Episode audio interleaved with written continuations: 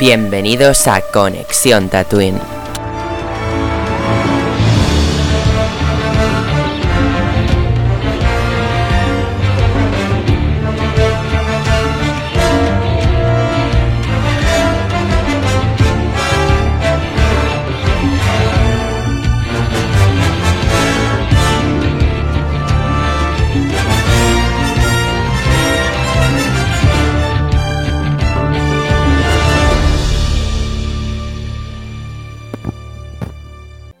Buenas tatuinianos, bienvenidos un día más a Conexión Tatooine y estamos aquí reunidos para hablar de el cuarto capítulo de Mandalorian. ¿Qué significa que estemos en el cuarto capítulo? Pues que estamos en el ecuador de la serie, ahora mismo nos encontramos en la mitad de la serie, hemos visto cuatro capítulos, solo quedan cuatro. No sé vosotros, pero me está pasando muy rápido Mandalorian y hoy, cuando me he dado cuenta de que era la mitad de la serie, yo ya me he estresado, porque he dicho, joder, si es que parece que se estrenó ayer, sí, se me está haciendo súper corto. O sea, necesito que no acabe nunca Mandalorian, aunque sé que cuatro semanas llega a su fin. De hecho, ya vamos a empezar a llorar las siguientes semanas viendo que nos quedará y uno, y dos, y tres capítulos para acabar. Dicho esto, tatuinianos, hoy tenemos un invitado en vez de dos. Normalmente traemos con Mandalorian, estamos trayendo dos, pero bueno, hoy tenemos un, un invitado con nosotros. Y es un invitado que ya ha estado, de hecho, al principio de Mandalorian, ahora está en la mitad y mola mucho esto de tener un seguimiento de un invitado, ¿no? Que va opinando de Mandalorian. Así que nada, el invitado de hoy ya lo habréis visto por redes sociales, si habéis entrado desde allí hasta aquí. Joan Marc, bienvenido a Conexión Tatooine un día más. Hola, buenas Neil, ¿qué tal? ¿Cómo estáis? Muchas gracias por invitarme una vez más. a ti por venir, hombre. Es lo, que, es lo que has dicho ahora, haciendo el seguimiento, a veces empiezas con una opinión, luego continúas con otra, pero yo no me, yo no me marcho mucho ¿eh? de, de, la opinión que tenía al principio de la serie. Yo soy de los que continúa ahí la audiencia viva, por mucho que se critique la audiencia esta semana de Mandalorian. Pues eso está muy bien, Joan Mar, porque yo también estoy un poco como tú. Eh, ¿Qué te iba a decir? Te dejo solo, ya sabes, tu opinión así cortita, para luego entrar en todo lujo de detalles entre todos, ¿de acuerdo? Bueno, el capítulo cuarto del Mandalorian ha sido un poco un capítulo que lo llamaríamos de transición, por no decir intrascendente. Eh, hemos visto que la trama no ha avanzado mucho, pero se han revelado eh, ciertas cosas que nosotros esperamos, al menos desde la misma temporada, como el rescate de Grogu. Era un tema que teníamos como una de las grandes, uno de los grandes misterios de esta serie y al final pues se ha resuelto de una manera pues que todos nos ha sorprendido. Bueno, podríamos imaginar cómo sería, pero no cómo ha sido el, el proceso. También me ha gustado mucho pues la trama de Bocatán, de ni que la veamos debajo del casco, vemos sus pensamientos, cómo evoluciona dentro del clan, eh, qué intenciones creemos que puede tener con el cambio de hombro al tema del mitosaurio. O sea, se han, aquí hemos hecho un poco más eh, por donde creemos que va a tirar una de las tramas principales de la serie, ya que pues el tema de Mandalore se acabó en el segundo capítulo. Dicho esto, centrados sobre todo en el flashback que hemos visto, que me ha parecido muy interesante, que nos ha traído directamente a, la a las precuelas, muy bien hecho visualmente, una fotografía excelente. Hemos podido eh, ver lo que es eh, Coruscant, pero ya teníamos una idea de ciertos lugares que vimos en el episodio anterior. Yo creo que un poco también va correlacionado en este sentido. Me ha gustado ver que quien ha rescatado a Grogu ha sido el maestro Jedi Kelleran Beck, que, que, muchos no, lo teníamos, no lo teníamos presente, pero está interpretado por el actor Ahmed Best. A ver, vamos a poner contexto aquí. Ahmed Best es el actor que interpretó a Jar Jar Binks en el episodio 1 y 2 en 1999 y en 2002. O sea, es un actor que me acuerdo en esos momentos que recibió mucho hate por el personaje que interpretó en, las dos primeras películas de la saga precuelas. Y es un personaje, o sea, un actor que lo ha pasado realmente mal con la saga Star Wars al ser criticado mucho su personaje. Y entonces, entonces se le, hace dos años, a este actor se le dio un personaje que hacía de presentador en un concurso de, para, para niños y niñas que se llamaba Jedi Temple Challenge. Y allí pues crearon el personaje este del maestro Jedi Kelleran Beck. Y era un, el mismo actor Ahmed Beck que hacía de Jedi, pero de forma de presentador. no dentro de la serie. Y ahora han querido coger este personaje y lo han puesto dentro de la serie en live action, dándole un rol importante como el Jedi que rescató a Grogu. Y de esta manera un poco se hace justicia con este actor que lo pasó mal con la saga de, de Star Wars. Dicho esto, me ha parecido bien, ni que a todos nos ha sorprendido pues ver al actor Ahmed Best pues rescatando a Grogu, pero que a la vez a mí me ha gustado que fuese él.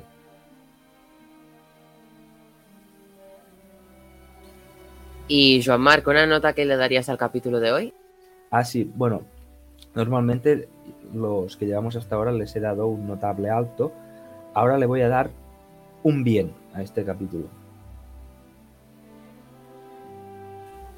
Perfecto, Joan Marc, muchas gracias. Ahora sí que sí, voy a pasar con el siguiente eh, participante de la noche, que lleva ya rato aquí esperando su turno. José, buenas noches.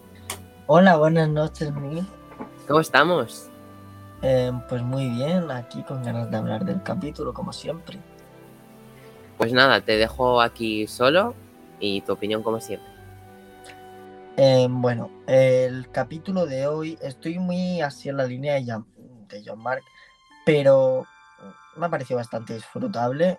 Mm, demuestra mi teoría de que nada le gusta más a, a Filoni que meter un monstruo grande en cualquier momento es como un, no sé, una, cosa que le gusta a él y que abusa mucho de meter monstruos grandes así por la cara, porque hay que meter monstruos grandes.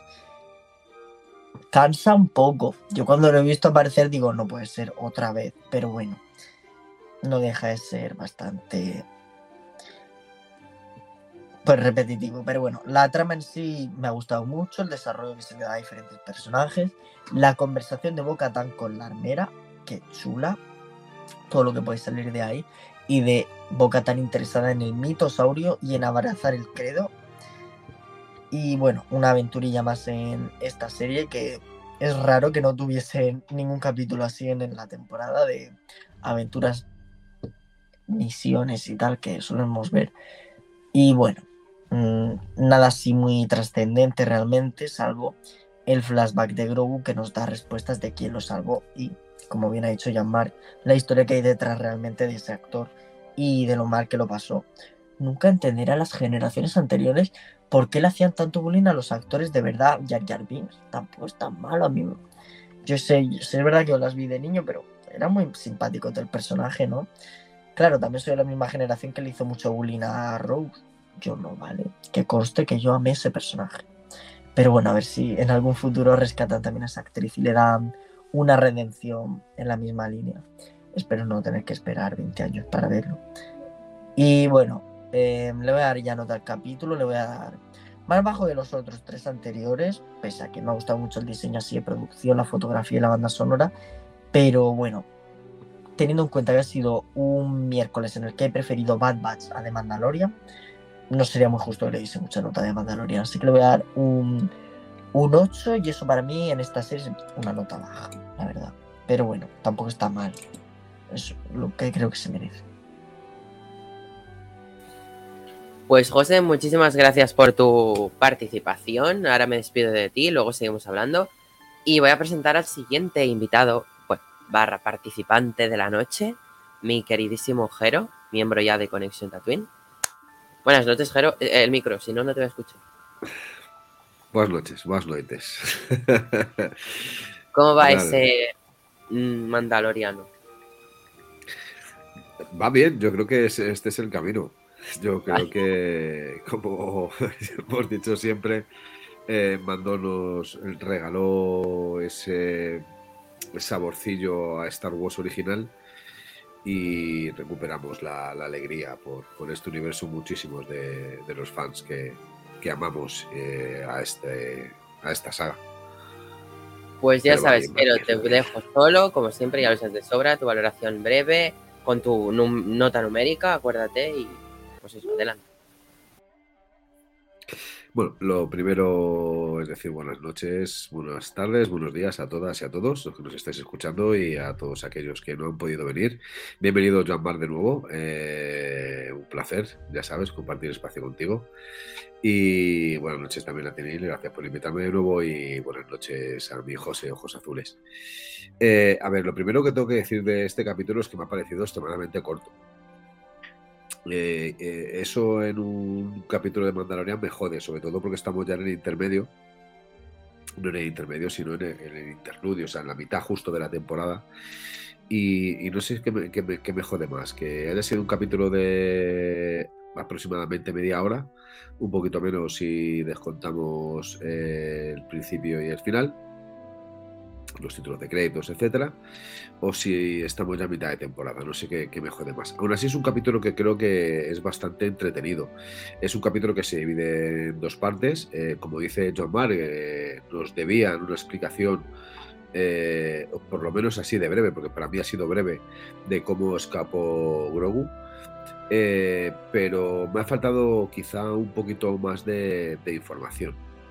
me ha faltado quizá ver también algún cambio un poquito más de referencia, que hubiese sido de lejos. Aún así, bueno, me ha gustado. Yo sé que Ruger, en este caso, que tampoco ha podido estar, hola Ruger, que sé que nos estás escuchando, hoy se habrá hartado a disfrutar porque aparecían sus queridas eh, espadas o sables láser.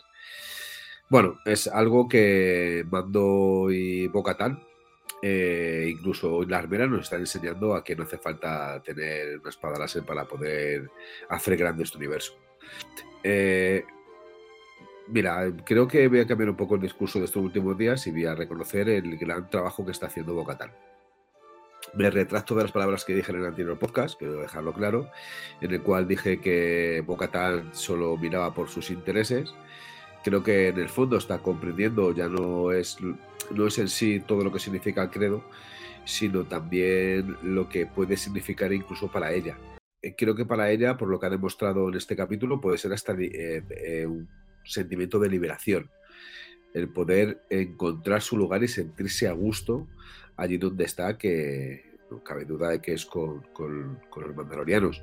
Y sobre todo porque tiene creo que en la, en la, cabeza la visión, después de verles trabajar de manera conjunta, de poder rehacer otra vez su pueblo y poder comandarles eh, a todos, aunque para ello le haga falta el sable oscuro que sigue portando Tinjani, Mandalorian. Eh, la armera en este capítulo me ha gustado bastante porque creo que ha sido una muy buena sacerdotisa. Y ese tipo de cosas hay que, hay que aprovecharlas. Después de un poco la manía que yo la tenía, esperar un momento. A ver. Que no he mirado y tenía mal la configuración del audio. Espero que ahora se me oiga mejor. Eh, lo, que decía, que, creo que me, ha gustado mucho más la armera porque la he visto un poquito más enfocada en lo que es la realidad del pueblo de, Mando. Eh, hasta Paz o, bueno, todo un grupo de mandalorianos. Y creo que es un camino muy bonito que estamos ya no comenzando a andar, sino que ya llevamos unas dos temporadas y media avanzado, pero que estamos empezando a querer y amar a todo el pueblo mandaloriano. Eh, ya no solamente por el significado que tenía Boba Fett, ese hombre de las cuatro frases según José en la trilogía anterior, que no le digo que no, sino porque nos está demostrando que son un pueblo leal y son un pueblo que lo único que hace es luchar por ellos, por protegerse a sí mismo y por buscar esa felicidad que, que tanto ansían. Así que mi valoración del capítulo podría ser un 969 no le voy a dar del todo el 10. A mí es un capítulo que me ha gustado, ¿eh? de reconocer que he disfrutado durante mucha parte del metraje. Ahora, si quieres, eh, entraremos en detalles. Incluso en un detalle que eh, me sorprendió el otro día ver el capítulo de Crosshair de Bad Batch, que ahora me lo comentáis, si queréis, donde hay un momento en el que Crosshair mira hacia arriba y ve la sombra de un pájaro grande pasar y creo que era un pájaro, si no igual, muy similar al que sale en, bueno, pájaro dinosaurio, como queréis llamarlo, en este capítulo. Es más, hay una parte del capítulo al principio donde aparece la sombra primero. Y hostia, me he quedado, digo, ahí va, como en el capítulo de Crosshair de Bad Batch. Ahí lo dejo. Así que esta es mi valoración inicial, Neil, y ahora si queréis entramos en materia. Pues gracias, Jero, por tu valoración. Una cosa, ¿has dicho la nota numérica? La nota de número la has dicho. Hazme así, que yo te veo. Vale, perfecto. Es que no, no me acordaba. Em, eh, bueno, yo qué iba a decir, mi valoración del capítulo. ¿Qué opino del capítulo? A mí me ha gustado mucho, la verdad. Me ha gustado mucho más que el anterior capítulo, porque ya sabéis que el anterior capítulo tengo mis diferencias con él, no me gustó la mitad, me gusta el principio y el final, porque me está gustando mucho ver a Mandalorian y, a, Mando y a Bocatán, ¿no? Y voy a decir una cosa aquí que todos van a flipar mucho, pero hoy no me ha caído mal la armera. Fíjense, yo que la odio, la sigo odiando, ¿eh? Pero hoy no me ha caído mal. Hoy he dicho, bueno, no me has caído tan mal. Porque no se me ha parecido un poco amable con Bocatán, ¿no? También te digo, a la que se quite el casco ya me caerá Bocatán, ya le caerá mal de nuevo y me caerá mal a la armera y a todos. Hoy ha estado más calmada que de normal, ¿no? Pero creo que sobre todo si alguien tiene el protagonismo de este capítulo es Grogu. Grogu, el huérfano se llama el capítulo. ¿Qué vamos a hacer con Grogu? Ay, no me ha gustado el rescate. Lo siento mucho. Me, ha decepcionado, o sea, en mi cabeza siempre había pensado que se lo estaban guardando porque iba a ser algo súper épico, súper bestia. Y se me ha, me ha, sabido a poco. Por otro lado, Joan Mark sí que es.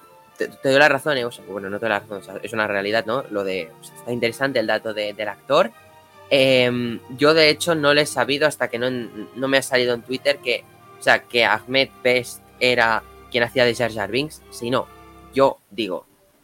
O sea, porque yo, claro, estaba viendo el Jedi y digo Ah, porque claro, yo viendo el capítulo decía, yo creía que iba a ser alguien un poco más conocido, importante, ¿no?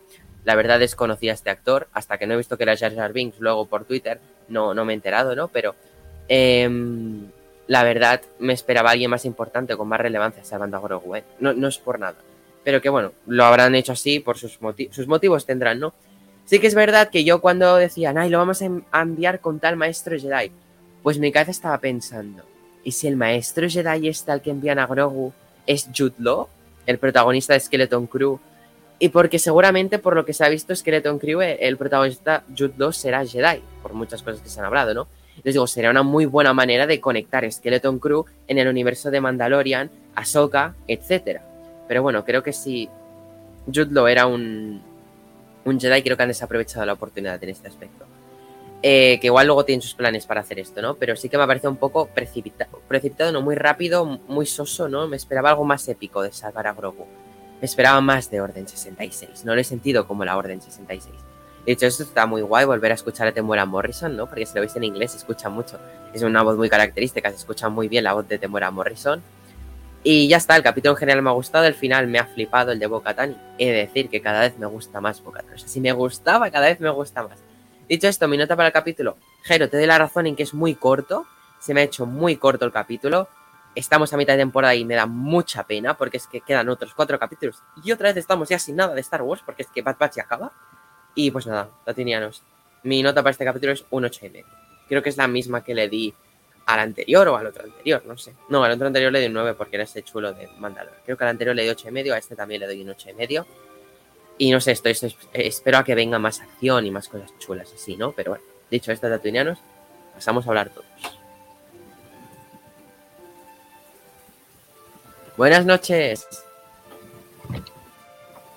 Buenas, noches. muy buenas. Buenas noches. Jero, ¿por qué no aprovechas ahora para resolver verbalmente tu problema con mi bueno, mi, mi, problema con él es que hoy ha cometido el error de mandar un spoiler y medio, tanto de Bad Batch como de Mandalorian. Que el de Mando no. ¿Eh? El de Mando, el de Mando cuando, cuando le ves dices, coño, qué cabrón. O sea, ha hecho un Pero si no lo ves, soy. si no lo ves, no. Pero, Neil, Neil, Neil. Es uno de esos de spoilers. escúchame, te lo digo muy en serio, Neil, y te lo digo en directo para. Joan Mar se ha ido. Hasta luego, Joan Mar. No te vayas. ¿O se ha ido? se le habrá caído. Te, lo digo muy en serio. has criticado a personas que han hecho spoilers con, con- con la misma listeza. Impunidad, les has cri- frivolidad. Y, con- la, efectivamente, les has criticado hasta la ansia. O sea, la, la foto que has colgado, que sí que es de Rugger, pero, pero hostia, yo la veo y digo, hostia puta, no me jodas. Que yo no he llegado a ver la foto todavía. Yo estoy a ciegas. Yo he visto que ahí por el grupo a deciros palabras muy Ya feas. está aquí, ya está aquí Joan Marc, eh, Emil. Bueno, no quería, ponerme abajo la, lo de la cuenta también. Ah, vale. Si me, si, me lo, si me lo dices, yo lo puedo hacer, des- te lo puedo editar desde aquí, eh, si quieres. Ah, de pensaba que lo tenía que hacer yo. Ponle- bueno, continúa, ponle- continúa, no quería interrumpir. Ponle, ponle la arroba, Neil. Sí, era lo que estaba haciendo, de hecho. le bueno, falta, sigue. Le falta la arroba. Pero bueno, que es igual. Que, que son cosas que no se te pueden perdonar a ti porque tú las has criticado. Es más, ya no solamente con gente que no está en el podcast, para mí todos mis respetos hacia ellos, sino hacia José. ¿Eh? José, que está con sus ¿Qué? ojos azules y sonriendo. A José le has dado de hostias por hacer spoilers de manera continua. Cuando he hecho Maybe, spoiler. maybe. Coño, con Juego de No Tronos, acuérdate que solo decías, deja de hacerle spoilers, deja de hacerle Es spoilers. verdad, es verdad. Ah, sí, Con sí. Spider-Man, con Spider-Man también pasó. Con Doctor Strange también pasó. Pero bueno, es igual. No puedes cometer el error de hacer spoilers. Vale, pero el de Jar Jar Binks no cuenta. Es, es en medio. Ese no, porque si no lo has ves- visto, si no lo has visto, tú te crees que te he hecho visto de capítulo visto. Es- escúchame, cuando he visto al Jar Jar Binks, eh, lo- te lo juro, ¿eh? Lo que he pensado.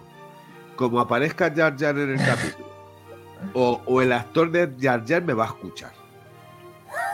Lo he pensado. ¿Eh? Luego he visto y he dicho, bueno, es el actor. Lo primero que he pensado ha sido Jar Jar. He dicho yo, porque sé que tu GIF era de esos de soy muy listo y no lo va a coger nadie. Sí, ahí, ahí- tú- ahí sale, ahí sale. No lo habías visto nunca esta imagen. No, de hecho era una referencia para los que lo habían visto. Sí, sí, Adoro. bueno, Mola que vale, Star Wars rescate pero- actores así. Pero, Pero, hostia, por bueno, favor. yo la verdad ta- también te digo, no sabía cómo era el actor de Jar Jar hasta que no lo he leído en Twitter. ¿eh? Pero no lo habías visto. No he visto, he visto nunca la imagen de No. Ahmed Sí, pero con al final esas, siempre con gafas. Sí, sale en un documental. ¿En qué documental sale? En el de... En el cómo se hizo del episodio Igual lo he visto, pero te en, crees en el, en el DV en el DVD sale, crees ¿eh? que En me iba a acordar te crees que me iba a acordar de su cara. Yo, pues no, lo siento. Pero yo, a mí me lo han recordado por, el- por lo del programa de Temple, Temple Jedi Challenge que emitieron hace dos años, que era un concurso como los de Megatrix en sus años con, con los niños y niñas, no sé si os acordáis. Pues era una cosa similar, pero con Star Wars. Y, y al verlo vestido de Jedi, digo, coño, el presentador de, de Jedi Temple, hasta que he dicho, hasta que he reflexionado, digo, pues se ha hecho justicia con el actor porque realmente en sus años, pues tuvo mucho hate por el personaje que interpretó. Y claro, él, cuando, cuando ves él cómo se hizo del episodio 1, pues ves su entrevista diciendo que está muy emocionada por interpretar un personaje en una saga tan importante y claro, luego el fandom pues lo rechazó de tal manera que yo creo que se ha hecho un poco de justicia con el actor. No es por nada, pero yo cuando se ha abierto el ascensor y he visto esto he dicho, ¿qué cojones? O sea, me esperaba cual...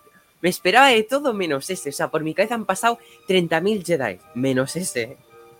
Porque es nuevo también. Mola que de vez en cuando creen nuevos personajes, no siempre los mismos que hemos Joder, visto. pero es que José al final te das cuenta de que ha sobrevivido todo Dios y, Sí, y no se eso han es investigado. lo que iba a decir en el audio. Seguimos, seguimos añadiendo supervivientes. Es una cosa Que que bueno, resume- todavía no sabemos si él llega a le han sobrevivir, dado porque solo vemos importancia. la nave escapar. Le han querido dar importancia al personaje. O sea, le han querido dar importancia dentro de, de Star Wars a este actor que lo ha pasado mal con la saga.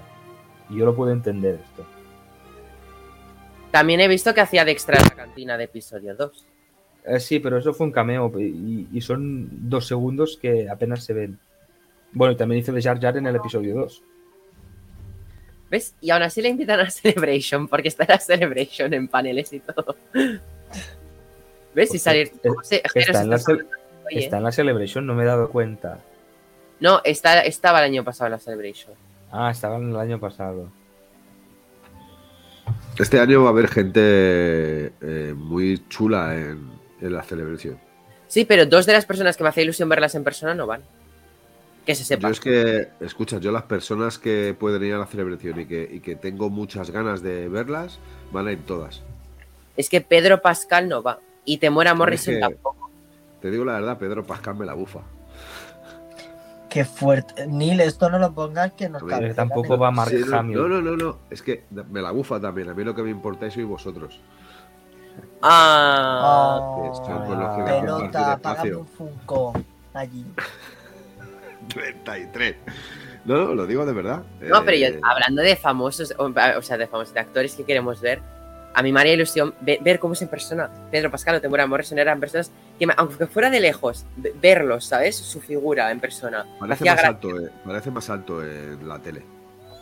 Pedro. Sí, yo, a Pe- yo a Pedro Pascal que le, que le conozco, menos que sea bajito, ¿no? Pero parece más alto en la tele. ¿Le conoces? Sí. Comen Bueno, yo en la- churros en la- ellos en la todos los Celebrity voy a domingos. tener que, voy a tener que ir con antifaz y peluca para que no me reconozcan. Si no, es que no, no, no quiero Bueno, salir si de queréis, la noche. Empezamos a hablar del, del capítulo. Vemos ese, ese inicio, ¿no? Ya con Mando y su equipo reunido. Vemos el entrenamiento de Grogu como mandaloriano. ¿Cómo veis ese Grogu mejorando? Eh, ha dejado al hijo de Paz Vizsla. Que se cumple la teoría, no me acuerdo si era tuya Neil o, o de Jero, de que era su hijo. Yo dije que Por era el- su hijo. Sí, lo dijo Sí, Neil, yo lo también, dijo yo también lo pensé por el tipo de mirada que le hacía Paz Vizsla cuando lo bautizaban. Esto lo comentamos en el primer capítulo, Sí, lo- porque lo- me lo acuerdo de que yo estuve el- aquí, tú estabas, Sí, Marc. sí, sí, y estuve aquí en el podcast y lo comentamos por el color del casco. Además, Yo, o con sea, el abrazo también porque lo hemos visto. plan, se notaba mucho que en el bautizo enfocaban a la armera por ser la, que, la, la maestra de ceremonia Sí, A Paz él- Vizsla tenía un y al otro no lo paran de enfocar como orgulloso, ¿sabes? Que veías debajo del casco que estaba orgulloso. Sí, sí, tenemos aquí el hijo de Paz Vizsla. Se le ve un poquillo especial. Bueno, Y, pues nada, vemos ese- se le ve Jero lo veo como- el micrófono. como un poco Es- pringado. Es muy mono Grogu con el brazalete que es más grande que su cabeza casi. Sí, sí. Tendrían que pens- haberlo ha dicho-. Ha dicho, "Va, usemos los dardos. Y yo pensaba que sería a- a- algo con punta, no que sería un puto, pin- un puto paintball. Joan Mark, ¿sabes qué estaba pensando yo con los dardos? No sé por qué estaba pensando en los silbadores de mando. Ah, sí, también los pequeños cuando ha dicho, que lleva a la punta. Los dardos, digo, va a usar eso que hace así mando, porque además dice lo de apretar el puño, digo, van a salir volando. Pero no. Sí, sí. No. A mí lo que, lo que me ha parecido gracioso de esta escena ha sido ver a Grogu volar. Es, ver- es verdad que he dicho, "Uf, ay, escucha, ahí ya os habéis hecho. No ha sido muy orgánico Una el pajilla, una pajilla mental un poco rara, aparte que es muy ortopédico. Ha habido un momento incluso que ya no se le ve. Es como si fuese desde, su, desde sus ojos, porque han dicho, hostia, queda, queda muy teleñeco. Queda muy teleñeco. como que han hecho, o sea, yo creo que es la que no es muy orgánico cómo está hecho, porque han cogido a Grogu, yo creo con un palo y han hecho. Sí, sí. Que parecía, un, que parecía un poco un saco de patatas volando, ¿no? Sí, sí, parece que Y le lo estaban mono que obligando. es. Ay, sí, no es por nada, pero Grogu cada vez es más adorable. Por cuando, cuando anda. Los lo- cangrejitos. Sí, yo pensaba primero que me- eran, que eran piedras que estaba moviendo él solo. Sí, no, era que- Lo he ese ha pensado. sido- Ese, ese ha sido el primer dicho. Pero revis- revisionando el capítulo, te das cuenta de que se están moviendo sin que, que- cuando él está mirando a otro lado. Pero, o sea, cuando lo ves por primera vez, me ha pasado, y, y le debe pasar a todo el mundo. Pero si lo, ves, si lo ves por segunda vez, ya te das cuenta de que ya se mueven solos de por sí. Mm. Que ha sido una cosa como nuestra de verla ahí al principio. Bueno, bueno, ya es- podemos ver que Sacar más figuras de Grogu, ahora en vez de con una mariposa, con un pulpo o con lo que sea, ahora con un cangrejito. Hombre, eso por supuesto, Neil, no lo dudes. Y bueno, hemos visto aquí que Grogu ha ganado el entrenamiento y vemos que Boca Tan cada vez está más interesada en Grogu. O sea, en No, plan que escucha, se ve- la- la- y, la, y la mirada de Grogu, Amando, que la ha hecho. ¡Ja! Como diciendo. es este verdad. Padre orgulloso. A ver, Solo a ver, por eso, por más cosas, en este capítulo mm, noto que Grogu cada vez está más expresivo. Otra Sí, es que cosa. la- la- además la ha hecho así. "Ah, ah", le torce así la cabeza como diciendo, ¿qué se pensaba aquí el Menda este? Pero, pero otra cosa, a ver si. ¿Qué pensáis del tema relación Din Djarin Bocatan? Porque vemos cosas, sí, pero no. Eh, uf, es que. Es una cosa que se especuló mucho en el segundo episodio. Sí, a ver, yo, yo No, creo que. Una cosa. O sea, yo al principio estaba reacio a que se unieran. Pero es que cada vez que la gente me lo plantea, cada vez lo veo más. No sé por qué. Pero ahí sí que te digo que yo creo que hay, hay intereses de por medio por parte de Bocatán. Yo creo que Din Djarin, que Mandalorian es. Bueno, le interesan dos no filones gusta. distintos. no, yo creo que no, no, no- no le gusta ni, ni unas cosas ni otras. Él, él cree en el credo eh, y es mandaloriano a tope. Además, ahora que está redimido, piensa en vivir en una vida casta y pura. Y si tiene un Pero, hijo que Jero, lo tiene, es- Pero es- Jero, en el, en el credo está permitido un tener huérfano. En el credo está permitido enamorarse. Sí, pero hostia, echar un polvo con casco tiene que ser muy aburrido. Tienes No. que chocarse Bueno, ahí, coño. Y, y has, visto, creo que y has vi- creo y que has es visto más cómo tienen que comer. Cada uno tiene que Sí, irse a un sí, sitio solo Pero a Joan Mar, quitarse el yo casco creo para que comer. el matrimonio, en el momento en que Sí, forman la familia, pueden. ¿eh? Tengo entendido que en el matrimonio pueden verse ya. O sea, Yo no que- hay no juramento de que no, ¿eh? Yo creo que no, ¿eh? Que el credo ¿En te qué prohíbe- momento se Yo- dice eso? Pero por No, cuando ninguno. hice Beskar puro y me documenté buscando, Sí, tenía, no, no, sí, tenía sí. entendido eso. No sé si, o sea, si lo entendí mal. Eh, a ver, que, que si la has escuchado, que tú eres el que ha estudiado en los mandalorianos mucho más que ninguno, pero... No, no, eh, no, sé, no soy experto, ¿eh? parece- Pero me parece es lo que me pareció leer en la Wi- Wikipedia. Wikipedia. Wi- Wiki. Wikipedia. Lo, bueno. lo que, lo que más me gusta de, de toda esta parte es que, aparte de enfocar el, el protagonismo de Din Djarin, que, que muchas veces es irrelevante, o sea, baja a un tercero y cuarto escalón, le están dando mucho más protagonismo al, al ámbito de los mandalorianos en sí, a lo que es el pueblo mandaloriano, y luego pues a gente como Bo-Katan, como Grogu, como Paz Vizsla, como la Armera, como al hijo de Paz Vizsla, o sea, es- es- están intentando meter un poco entre medias de la propia historia de Din Djarin un entresijo de personajes para darle como más empaque, como más, más volumen. No sé si me, si, si me, si me explico bien. Sí, sí, Sí. Creo que es muy interesante. Creo que eso están también como- mucho la serie. Tenemos como a Mando ya muy bien explicado. Y ahora nos ha- les ha dado pues por explicarnos más de cada personaje. O sea, estamos aprendiendo Y- y mucho de además, Bo-Katan. Y este capítulo, es sobre un- todo, es un capítulo dedicado a descubrir Grogu. Sí, sí. Y Bo-Katan es, es un, también. es un empaque que no, que, no, que no desentona. O sea, es un empaque que se acopla perfectamente y que, y que sigue con, con- con lo que es la causa, ¿no? Y para mí, por lo menos es una parte perfecta. Es verdad que la parte de los sables láser, aunque ahora hablemos de ella, aunque guste en, en algunos tramos por ver a Legión 501, por, bueno, por ver unas cuantas cosas, es verdad que uf, me ha costado me ha costado del todo, aunque sé que Roger me va a matar, me ha costado del todo enchufarme como me he enchufado en la primera parte y en la última y en la última parte, que es, es la continuación de la primera. Se ha visto Creo falsito. que ha sido muy interesante. Quieres decir, ¿no? Yo es lo que he notado. Ah, pero Sí, hoy los sí, sables sí. las- láser eran necesarios en ese, en ese flashback. No, pero es como estaba realizado, que. Pero bueno, si queréis esperar, ahora vamos a esa parte. Ah, vale, vale. Vale.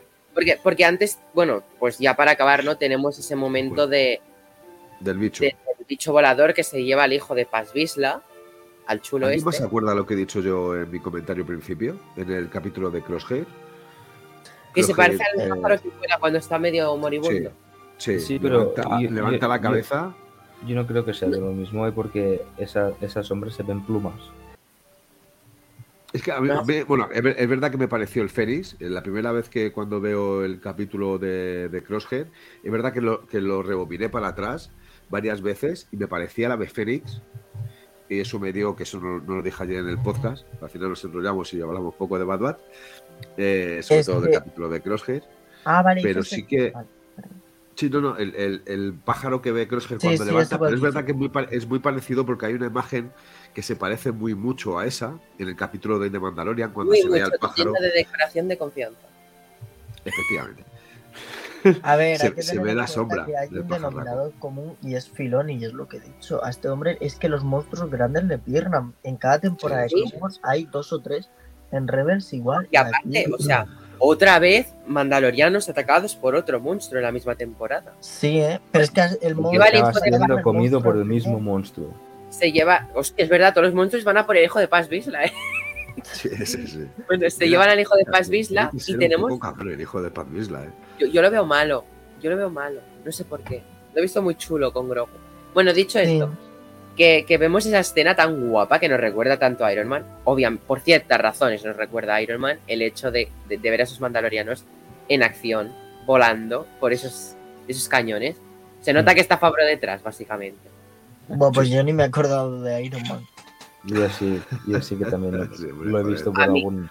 A mí me ha recordado mucho a cómo volaba Iron Man, porque iban todos así como en diagonal, iban todos así con grupo. O sea, los planos me han recordado mucho a Iron Man. No sé por Yo he pensado en Boba Fett. Digo, ¿y si a alguno le falla y se lo come el bicho? Se lo come el bicho. Bueno, Bueno, hemos visto una ser. cosa que nunca habíamos visto en Mandalorianos, que es el hecho de que los, los jetpacks se, se gastan muy rápido. Sí, sí, Sí. sí, que, no, que pueden hacer X kilómetros y que se acaba el combustible, ha dicho. Claro. Yo creía que duraban más, ¿eh? Yo, yo creía que eran Bueno, infinitos. se da a entender que recorren muchos kilómetros. O igual es, que los, igual es que los tenían bajos en el momento en que salen a volar, que también es otra. Puede ser. Lo tenían en Que reserva. una, una cosa que me ha gustado del capítulo, bueno, que me ha gustado, es que en animación, siempre viendo a Sabine y todos estos, los mandalorianos se ven como muy ligeros y en live action se ve, se nota lo pesados que son con el Beskar y todo Sí, eso, sí. haciendo la escalada, sobre todo Paz Vizsla que va un pedazo de armadura, dices, buah, ¿cómo Claro, tiene que ser Vizsla ir ya todo es el día grande. con esto? Sí, entonces lleva el doble de Beskar que otra persona. Sí, Como mando. Hostia, es que es esto- descomunal, ¿eh? El Pat Vizsla, ¿eh? sí, Es que y todo el día con ese Beskar. Lleva Te como pantalones de Beskar. ¿eh? de Beskar. Sí, sí, sí. Claro, y aparte que Paz ligero, Vizsla lleva esa cosa rara que lanza fuego, que se le debe pesar otro, otro pone. Sí, porque su jetpack es diferente al de los demás. Lleva, Sí, lleva lleva- pues la conexión a su, a su blaster, que su blaster me recuerda mucho al de Eso, blaster. Malbus de. Rogue One. Efectivamente, John Mark.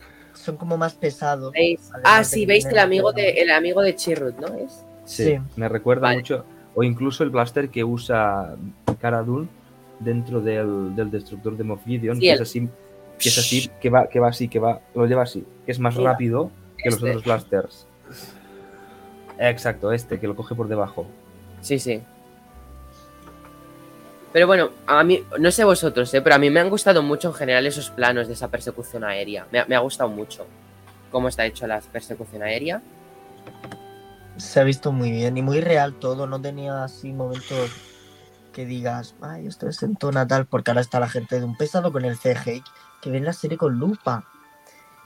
No, pero Y- técnica- técnicamente yo creo que es un, es un capítulo que, que en esta parte, la parte del bicho, tanto en la primera parte como en la, como en la última, que, es, que enlazan, creo que está muy bien hecho, ¿eh? está muy bien realizado técnicamente. ¿eh?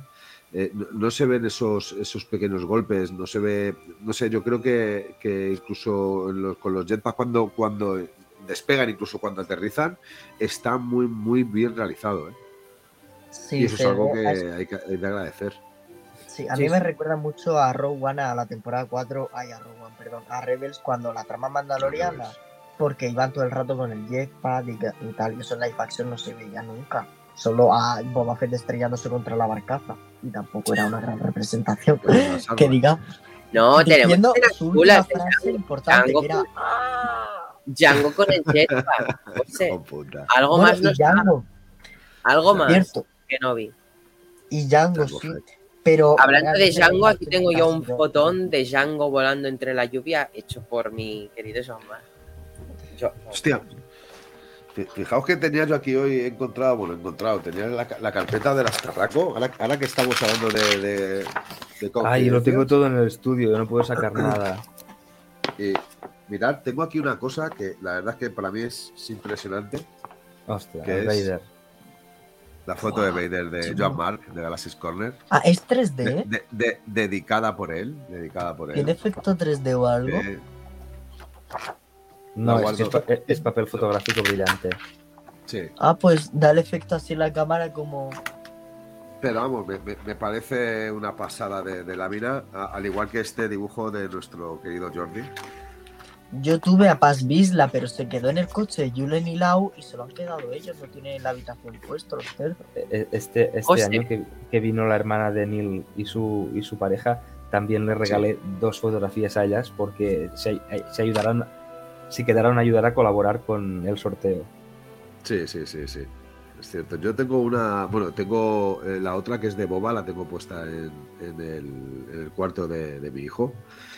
Y esta tengo que comprar el cartón pluma para ponerla eh, y ponerla también en el, en el cuarto de mi hijo, para que estén las dos juntas tuyas, Joan. A mi hijo le mola mucho, ¿eh? O sea, es de decirlo. que siempre me dice, ¿eso te lo ha hecho un amigo tuyo? Digo, sí, me lo ha regalado un amigo tuyo, pero ya es mío, ¿no? Cosas de niños, ya sabes.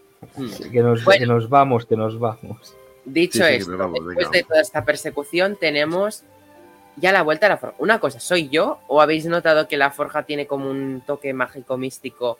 O sea, porque Sí, O sea, la armera hace ver como que la, la forja detecta tus debilidades a través de como de ver tu recuerdo. Porque hemos visto ya que todo el mundo que va a la forja ve recuerdos. O sea, Din Djarin en su primera temporada se sentaba y era como que la for- forja veía sus debilidades, ¿no? Desde niño, como... que veíamos la purga y todo O eso. sea, veíamos, sí, vemos la purga Sí, mandaloriana. yo- Eso ha Yo- sido yo también que al- una, una, una correlación con, con, con la primera temporada. Eso también lo he visto yo así. Mm. Pero no creo que la, como que fra- que la la- fra- que la fragua sea mágica. El otro día No. echar la, agua y brillara es porque la, esa agua era especial, pero no creo No, pero no lo digo mágica en ese sentido, como que hay un toque más místico de que es como que se detectan tus debilidades. Como van con Sí. los cascos, por Bueno, la visión periférica no ve y ella le echa así polvitos de algo mágico. Me, Y en me ha recordado también, así, con la película de Excalibur, cuando está Merlín, eh, a la película, película, ¿eh?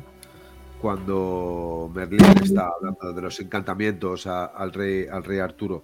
Eh, yo creo que está mezclando, sobre todo en este capítulo se puede ver bastante bien, que ya no es un espagueti western galáctico, sino es un ámbito más medieval.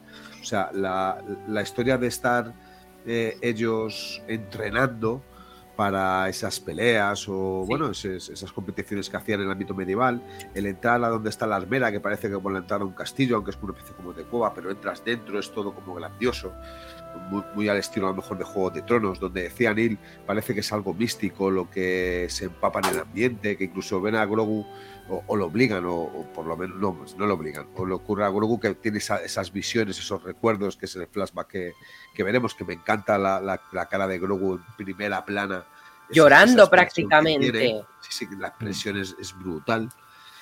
Y es por eso he empezado a querer a Almera. O sea, por eso he empezado a, a- a que me. No sé, me he dicho, coño, me cae mejor la Almera en este capítulo. Lo Hostia, mismo me ha a pasado a mí. una oportunidad. Lo mismo me ha pasado a mí, que me ha caído mejor. Sí, sí. Lo que tengo un problema, o sea, he detectado que tengo un problema con la armadura de la armera, que no me había fijado yo antes. Volverla a mirar y no sé si os, si os pasa, ¿no veis como que el casco le viene grande? O sea, volver a mirar sus escenas porque noto el casco muy tocando a su cuello.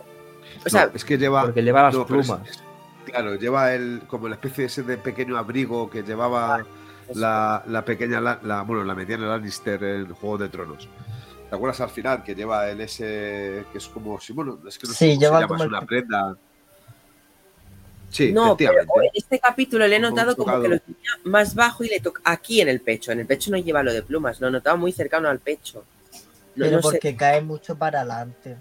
Vale, Lo, pues lo que me, lo que me ha Es sorprendido. como de- que justo en el cuello tiene más bajada, pero lo que es en los hombros es normal. Ya, pero mira, José, aquí veo una separación. En el capítulo de hoy no lo he visto. A ver, voy a mirar en el capítulo de hoy exacto. Oye, Claro, lo que que- me ha sorprendido es que es que hoy, desde el primer capítulo que, que viene, que me dijáis, que me decís que ahora que la armera os cae bien, cuando en el primer capítulo la pusisteis a caldo. La Sí, muy puso, fina. eh, la puso. Yo también, yo también, yo también. Sí, no, pero Neil, Yo Neil la puso mucho a caldo por eso del yo casco, la de que se lo quitas y que pases que y no te lo quitas. era Herrera. Yo quiero que Bocatán se pelee con la armera, decía. No, de hecho, mi ilusión era que se pelearan. Y ojalá Y le pase algo. quitara el casco. Y le quitara el casco. No me- Que- pero no me pensáis que esa escena no hubiera sido épica, esa lucha. Y Yo le diga, pensaba tienes que los ojos llenos de resentimiento". legañas. ¿Qué, José? Yo pensaba que iba a haber resentimiento porque la armera, yo teorizaba que al tener los cuernecitos, esta iba a ser de las que apoyó a Darth Maul en su día. Y por eso tiene los cuernos, como más de un mandaloriano se puso en Hogar Saxon. Eh, digo lo mismo, como esta seguidora del credo, al llevar Maul la espada, esta se puso, pues, yo Maul 24-7. Y. ¿Ves? Ah, Así, digo, ella ¿Cómo se llamaba cuernecitos. este personaje que tiene Neil? Que no me acuerdo. Que este es un chaquetero, lo mismo está con Maul que después con el Que con el Imperio. Sí, sí. Que yo tengo los dos, el Imperial también lo tengo por ahí atrás. El poder es lo que tiene. Bueno, eh, pues eso, ¿no? Que vemos la, la parte esta más mística de la forja de, de Beskar. Y. Y pues nada, vemos aquí recuerdos de Grogu y eso. hace- Que le Que hace el Grogu lo medallón. es- es- le- antes de las. No, es después de las visiones, ¿no? Cuando le da el Sí, sí, después, ¿no? después, después. Sí, Eso es un Pero- medallón. Yo lo veía como una coraza, ¿no? Es coraza, sí. Yo creo que Bueno, sí. Es, es como la, es la parte que protege el pecho. Sí, Sí. una pechera, pero se la ha puesto redonda. Hubiese molado que se la hubiese puesto normal, porque le queda ahí como un círculo. ¿Qué, qué habéis pensado vosotros Bueno, pero cuando, si queréis cuando después, se la ha puesto? Porque tengo una teoría la- ahí con eso. Yo, yo creo Pero- que durante, antes de acabar la temporada, Grogu va a recibir un disparo de alguien sí, sí. que, que- parece, que parece que vaya a quedar muy mal herido y cuando le destapen verán que lleva esto. Ahora creo que va a ir por, por ahí, ¿eh? vamos a esa Sí, parte. sí. Cuando ya le vayamos a esa parte, ya lo comentamos. De aquí Vamos claro, por eso nos estamos adelantando un poquillo, para tener un poco de orden, ¿eh? Eh, la Orden 66. ¿Cómo le gusta a Filoni meter la orden 66? ¿No la habéis No visto el muy padre artificial? de esa orden vista. ¿No la habéis visto Sí. muy artificial esta vez? Sí, Sí. sí. Además, los, escenarios exteriores Pero, eh, me han resultado la he visto, muy La cutres. he visto peor que en Kenobi con Reba. O sea, la vi más natural la Orden 66 que se hizo con Reba en Kenobi que hoy en Mandalorian. Pero lo que se ve falso es, en mi opinión, la- las armaduras que parecen recién sacadas de chapa y pintura brillantes, tal. No se ven como de estar en combate ni nada por el estilo. Están ahí todos brillantes, relucientes. A mí se me saca mucho. Y no es por nada, pero los trajes de Jedi los he visto muy de comprados en una tienda de disfraces de cosplay. Sí, Bueno, también. sí, tío. Bueno, los de los otros Jedis no lo sé, pero el de, el de Ahmed Bes, yo también estoy por ahí que lo, no, lo, no lo he visto de Jedi de episodio 1, 2 o 3, lo he visto de cosplay. No, yo, de hecho, al, al Jedi, Jero, tú que te lo has leído, ¿no te ha recordado a un Jedi de los de la Alta República? Con Por- esos trajes por la- tan perfectos. Por las franjas que llevaban en el cuello doradas, ¿no? Sí, A mí me ha recordado mucho a los Jedi de la, de la Alta República, la verdad. Y por eso me ha sacado un poco de... De hecho, si miráis las imágenes que, sale, que se hicieron en el rodaje de The Acolyte, que salen Jedi live action de la orden... De, o sea, de... Perdón, de... De la era La de... Alta República. Alta República, gracias, José. Eh, los Jedi que salen en ese rodaje, los trajes son muy. Son muy así, muy artificiales. Pero bueno, dicho esto, no, no sé qué opináis vosotros de, de- de esta parte de la Orden 66. ¿Os ha gustado? ¿No os ha gustado? A ver, a mí me ha gustado, y- pero es algo que se puede mejorar. Es lo que pienso. Bastante. Lo que, has Pero dicho de, es aceptable. pero lo que has dicho de los clones, recuerda que en el episodio 3 era, todos eran CGI. Sí, pero aún así se veían normales, tipo clones de combate. Aquí yo los he visto como muy limpitos todos, no sé, es como, oye, os habéis limpiado a medio templo Jedi, o, no sé si han empezado, pero yo que sé, al entrar se veían más oscuros, más todo. En episodio 3 y aquí se ven muy limpios, muy blancos, muy azul, muy limpios, todo. Es lo que a mí me saca, no sé, al estar en combate, polvo, tal, no es un combate tan de tierra, pero no se veían tan limpios en episodio 3 y eso me ha sacado porque digo, joder, parece anuncio de detergente, tipo, para ir a, un a una buena masacre, usa, inserta una marca. Ni luego buscamos patrocinadores. Dixandre mismo. No, pero a mí me, me ha, llama- me ha llamado los Jedi. No, no los he visto muy, muy naturales sus trajes, muy de Star Wars. Los he visto más como de, de cosplay. Esos Yo los he visto muy Star Wars por eso mismo, porque son los básicos. Los Es que yo los he visto muy de cosplay, más que de, de Jedi. Sí, los típicos que buscas en Funidelia y te salen así, tal cual. Túnica Sí. blanca debajo, marrón. En, Fun-. Funidelia no lo sé. Yo, bueno, es, yo, yo el que lo he visto es más de AliExpress. Bueno, los de Funidelia últimamente han bajado de calidad. Pero bueno, la, la cuestión es que teníamos que ver uno de los misterios que nos han dado pues en ese flashback. Después A otra cosa. Zasca, los que decían no sé qué de Barry Sophie. No, no ha habido Yo siempre dije ningún- que la ninguna... teoría de Barry, siempre dije que la teoría de Barry Sophie era una fumada. Y obviamente lo ha sido, porque mm, no tenía nada que ver rescate de Grogu con Barry Sophie.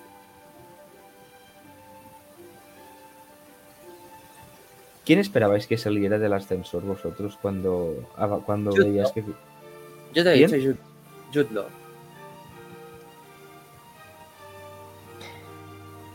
Yo no me esperaba a nadie, simplemente lo he visto ahí y digo, pues mira, tampoco me acordaba de que era él el que interpretaba a Jar Jar Binks, porque no se muestra su cara. No, es que yo de hecho no conocía a ese Jedi, entonces pues yo la verdad digo, joder, si van a sacar Skeleton Crew, qué mejor manera de presentar al protagonista que salvando a Grogu el propio Jude Law como Jedi, ¿sabes?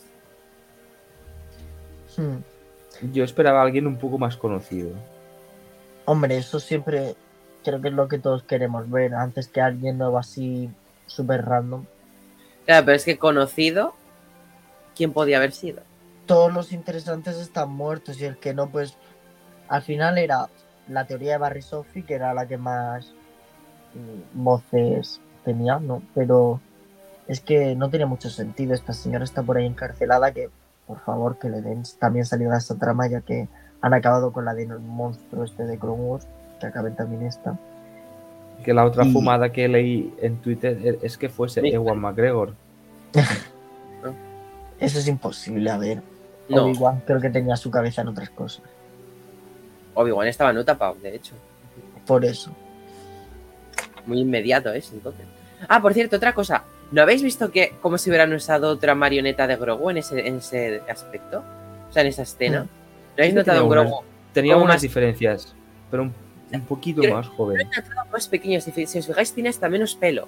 Mira, mirad bien la escena. Tiene menos pelillo. Mira, son súper limpios, se ven súper artificiales los clones. Les Claro. relucen todas las luces. Bueno, no, no, creo se que ve bien, pero el copyright, pero bueno. perdón. Luego me censura. No, no, no creo que afecte así de visto, pero bueno. Em, tenemos esa persecución por Coruscant que se nota un montón que han reutilizado planos del anterior capítulo de Coruscant. O sea, como es el volumen, se ha notado que han reutilizado los escenarios de fondo. Sí, el de la montaña, ¿no? De la montaña, sobre todo. Es que te presenta la montaña en el anterior y en este me la vuelves a meter. Es como que se nota que han reutilizado el fondo. Y, y que se Podrían nota haber que, cogido otros, si es verdad. que se, y que se nota que os presentamos esto para que os deis cuenta de lo otro. Tipo, anda, mira la montaña que salía en el capítulo. Sí. Sí. Y bueno, Sí, me, sí. me ha gustado eso de ver ese, ese Spider doble. Es verdad, nunca Sí, habíamos salió visto en una. Wars así en algún capítulo despistado. Pero en live action una Claro, moto con sidecar pero- no la habíamos visto, ¿no? Pero No. que pero me hace pensar el que tuviera ya el Spider hecho para llevar a Grogu. Me ha hecho pensar si era el maestro de Grogu. Si él ha sido el maestro que ha entrenado a Grogu. ¿Sabéis? Yo creo que Tiene no. sentido. Pero yo creo que no, ¿eh? Si no, ¿por A qué ver, tendría no estaban preparados. para llevar a Grogu? Yo pienso no estaban preparados para ningún ataque en ningún momento. El ataque de los clones es totalmente repentino y por eso les pasa lo que pasa, que los matan a todos. Porque, de hecho, no sé si Grogu era un Padawan. Yo tengo entendido por lo que dijo Ahsoka que sí que era Padawan ya. Sí, Grogu. O era Faun, es lo que dice Ahsoka. Aprendí igual en el templo. No, pero aprendiz no es lo mismo que Padawan. Hombre, ya, pero Aprendiz son los, los que no tienen maestro todavía, que están en clases compartidas. Padawan tiene su maestro ya. Por eso no sé exactamente qué es Grogu. pues ahora me pones en duda si Ahsoka decía que era pa- si era Padawan o no. Claro, porque igual Grogu pues estaba, estaba- en clases de bebés compartidos. Os estaba iniciando mucho, mucho en Padawan. También, no sé. Igual no tenía maestro todavía, ¿sabes? Porque un Padawan tiene, tiene que tener maestro. Los iniciados no tienen. Uno asignado. Bueno, pero aún así puede ser su niñero. Sí, bueno, en fin, que vemos este, esta persecución y bueno. En aspectos generales, ¿qué os ha parecido el rescate de Grogu? A ver, no, no, es, no es que haya sido una cosa muy épica como lo mejor todos nos esperábamos. Eh, Ha sido una cosa pues ma- más bien, bueno, pues al final ha resultado ser, ser esto, que en parte, yo no, lo no- no digo que lo encuentre mal, pero me ha parecido correcto por la importancia que le han querido dar al actor que, que ha sido el personaje que lo ha rescatado. Ya, pero le podían dar otro papel a ese actor, ¿sabes? Sí, pero han querido darle un, pa- un papel de importancia como el Jedi que rescató a Grogu. Y esto es lo que va a quedar en el, el fandom. Pasará que nadie se acordará nunca de que de el Ahmed Best, el actorazo que salvó a Grogu. No. No, solo se van a acordar de ese personaje porque es el que salvó a Grogu. Y ya está. Se acordarán de que Grogu fue salvado por un random. Más que nada, creo yo. Sí, pero al Sí. final los fans que somos los que más atención prestamos y los que más estamos, yo qué sé, lo que tú has dicho, nada más acabar el capítulo, te has metido a Twitter y te has enterado quién es. Ya, pero es que- esto hace... o sea, no es por, no es por menospreciar a nadie, pero por ejemplo, yo me encuentro a este señor por la calle y lo siento, pero no lo reconozco. Ni tú ni a lo mejor el 99,99% de fans de Star Wars, porque interpretó a un personaje de CGI, es lo que pasa. Eh, a lo mejor nadie... No digo ahora, después de los Mandalorian. Seguiría sin acortarme de él si me lo A encuentro. ver, yo Pero, tampoco, pues, pero... buscar, buscar las imágenes de él presentando Jedi Temple Challenge. Sí, yo lo lo- me lo han pasado esta mañana. Sa- Sale vestido de Jedi bastante igual a lo que lo hemos visto hoy. Bueno, en el concurso un poco más de cosplay, pero mucho Mm. más. Hmm. Pero bueno, pero estamos, antes de cambiar de tema, comentando el rescate. ¿Qué opinas Un tú del por el cargador que se me va a apagar esto. Sí, eh, yo- quería comentar. comentado. Espera, si Sí, quieres te hago un sí, resumen de lo que hemos hablado. Ah, sí, sí, se está escuchando perfectamente. Ah, Yo vale. comentar una cosa. Eh, Hay, hay- hay una importancia, eh, yo creo que es eh, proteger al niño. ¿Por qué a él? Eh, la Orden 66 les pide a todos desprovistos. ¿Por qué él no está con todos los compañeros? Eh, a ver, se habla. Me vais a decir que estoy loco, seguramente, sí, sí, lo sé. Pero se habla de que Anakin era el elegido. Siempre se ha hablado de que era el elegido. ¿Por qué esta protección tan sumamente grande Grogu? Porque eh, hemos visto hasta la saciedad que la Orden 66 les pilla desprevenido a todos, incluso a los niños, que van todos en tropel. Una de las niñas incluso es, es esta, es, eh, se me ha ido, eh, Reba. Eh, no sé, yo creo que tiene un significado de trasfondo que todavía no nos han contado y que nos van a contar en algún momento de la tercera o cuarta temporada de Mandalorian. Y nos la deben de contar. Porque se, eh, había como, como si tuviese incluso escolta Grogu. No sé si a mí por lo menos me ha dado esa impresión. que es eso también de la protección a Grogu. Porque ¿Por qué? Grogu es una especie muy única y perder ejemplares de esa especie. O sea, los Jedi, si te fijas, estaban muy, muy entrometidos en el extinción de, de especies. O sea, si os fijáis con Kiadi Mundi, le dejaban el permiso de irse a reproducir para mantener su especie. Ujú. ¿Por qué no Grogu, al ser de una especie muy única, no lo protegían, de hecho, para el mantener la, la- el estar vivo de esta especie? O sea, para mantener la especie de Yoda viva, porque que conozcamos solo hemos visto tres de la especie de, de- de Yoda. Aún, hay, aún siguen habiendo misterios, ¿eh? Después de su rescate en ese personaje. Habiendo, habiendo muchísimo misterio. O sea, yo me sigo reafirmando en la teoría loca que, que el otro día dije. A ver, es no que es tan Grogu loca. era un clon de, de Yoda. Ah, bueno, esa sí es loca. Yo me saqué Yo no- yo no la- de la yo- noche loca. Clon no lo veo, pero a lo mejor descendiente, eh, eso puede ser que sí. Puede ser que nos cuenten Pero algún día de que el, clon no maestro. Pero es que si Yoda tuviera de- descendiente, incluso Yoda. si fuera descendiente de Yoda, creo que Yoda hubiera estado más por él. O mandado, Es que o hubiera mandado a su mejor Jedi a por él.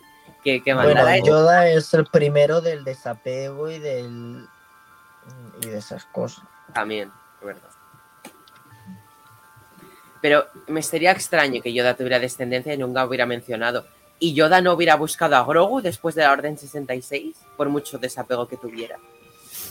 Sí, al Yo creo que es simplemente un ejemplar de, de la especie y al igual que todos los, los otros dos básicamente que demás, eh, es muy poderoso la fuerza y por eso estaba en el templo formándose.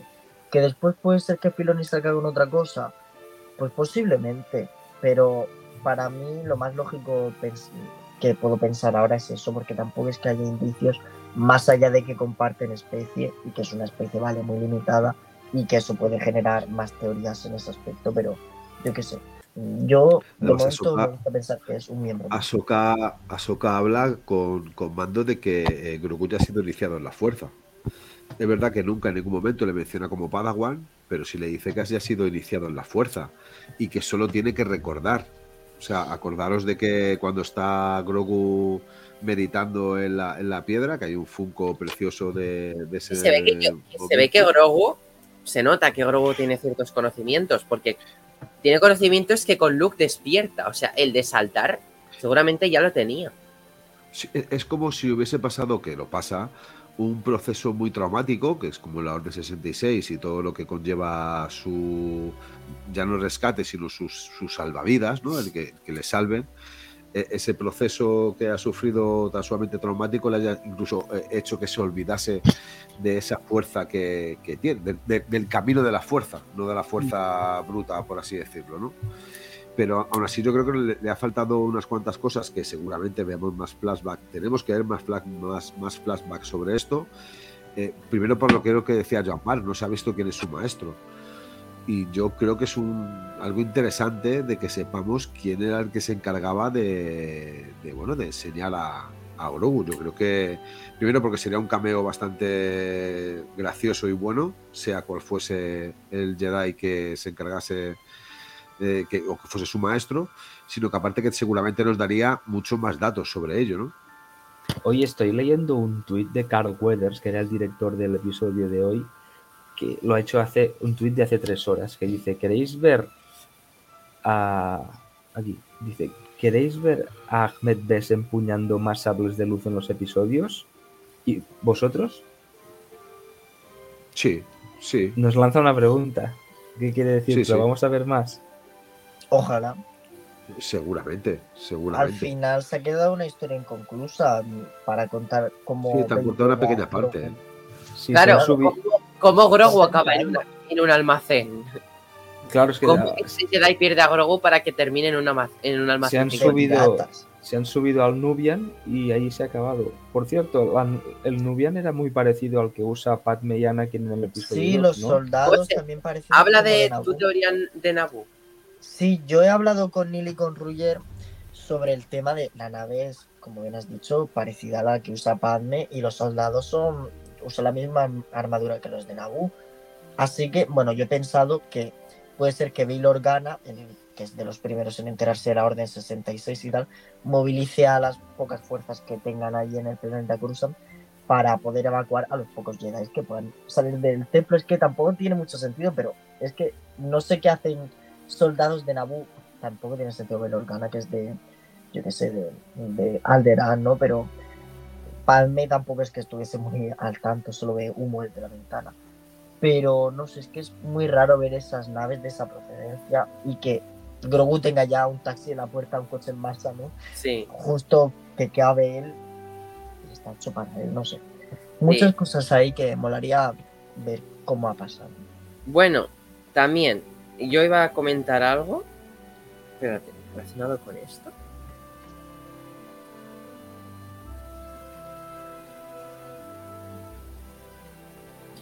Sí, sí me acuerdo.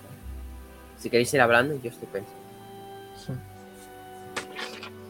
Que estoy de acuerdo de que falta información y que no, yo creo que nos la van, nos van a enseñar más cosas. Sí. Ahí estamos hablando de Joder, estaba muteado. Nos, tiene- nos tienen que enseñar muchas más cosas de ese momento. Han sido pequeñas pinceladas que, bueno, eh, vuelvo a decir lo mismo, de lo que más... Estaba de acuerdo contigo, Neil, en el cambio de Grogu, que incluso parece ahora como Ah, que sí. está un poquito más, más envejecido. Eso, que se le ve más bebé en este capítulo. Eso quería decir. Sí, Viajeros, sí, y tal, si con- que con una, una, una preciosidad. Hay, hay una imagen que él eh, abre, abre la- el caparazón de nuevo al final, ya cuando ya está casi completado el, el- el salvamento, y pone una cara que le hace las orejas así como... y que me parece brutal. En Pero, primera ver, plana esa imagen es brutal. Grogu llorando, o sea, han hecho llorar a una marioneta, me ha parecido increíble. Y aparte, otra cosa, em, ¿os habéis fijado que en los golpes del Beskar, cuando se forja una, una armadura o lo que sea, siempre hacen que el propio, que el mandaloriano que esté escuchándolo, observándolo, siempre piense en su pasado, en sus momentos que ha vivido? O sea, de Tiene como una conexión mística. al final de Claro. todo, de hecho, al final de todo, Pocatán recuerda algo del pasado, está recordando la visión del mitosaurio mientras estás refiriendo sí, la sí. forja. O A sea, ya ver. no puedes pensar. Pero bueno, ahora iremos a esa parte, si queréis, de Bocatan. Sí, sí, sí, sí. Eh, sí. antes de. Eh, resultado si queréis, hablado de la Order 66 y ahora vamos a el pecho, lo que estaba hablando. Pero pa- para los que no sepáis inglés, ha dicho orden 66.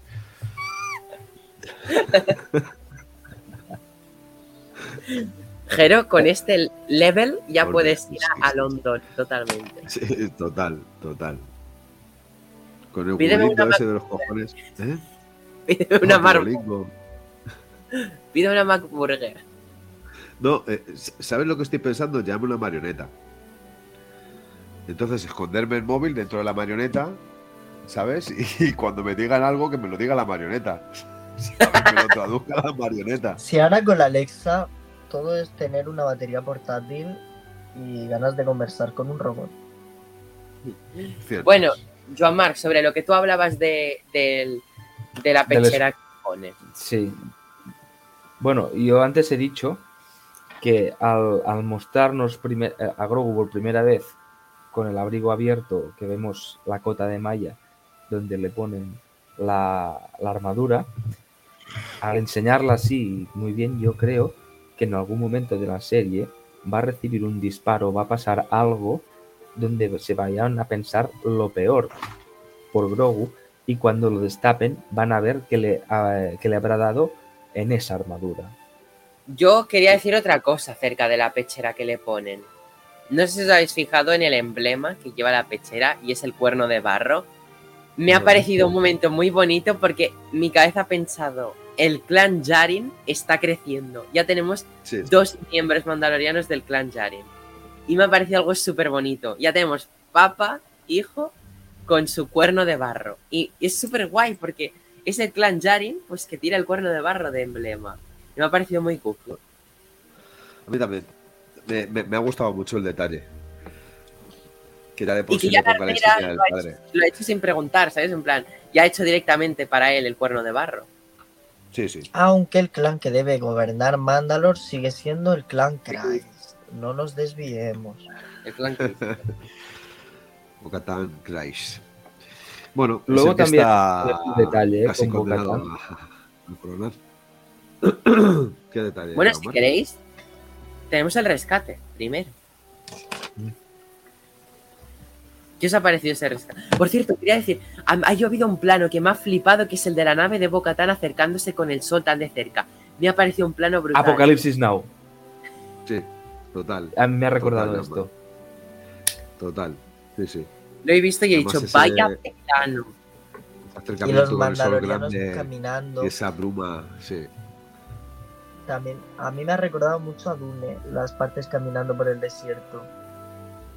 Pero más También- colorido. Con este capítulo, con este capítulo ya oficialmente hemos liquidado todo el metraje de los trailers. Ya no tenemos No. nada más de los trailers. Falta una imagen por salir aún de los trailers. La huida de. No, la de Carson Teva.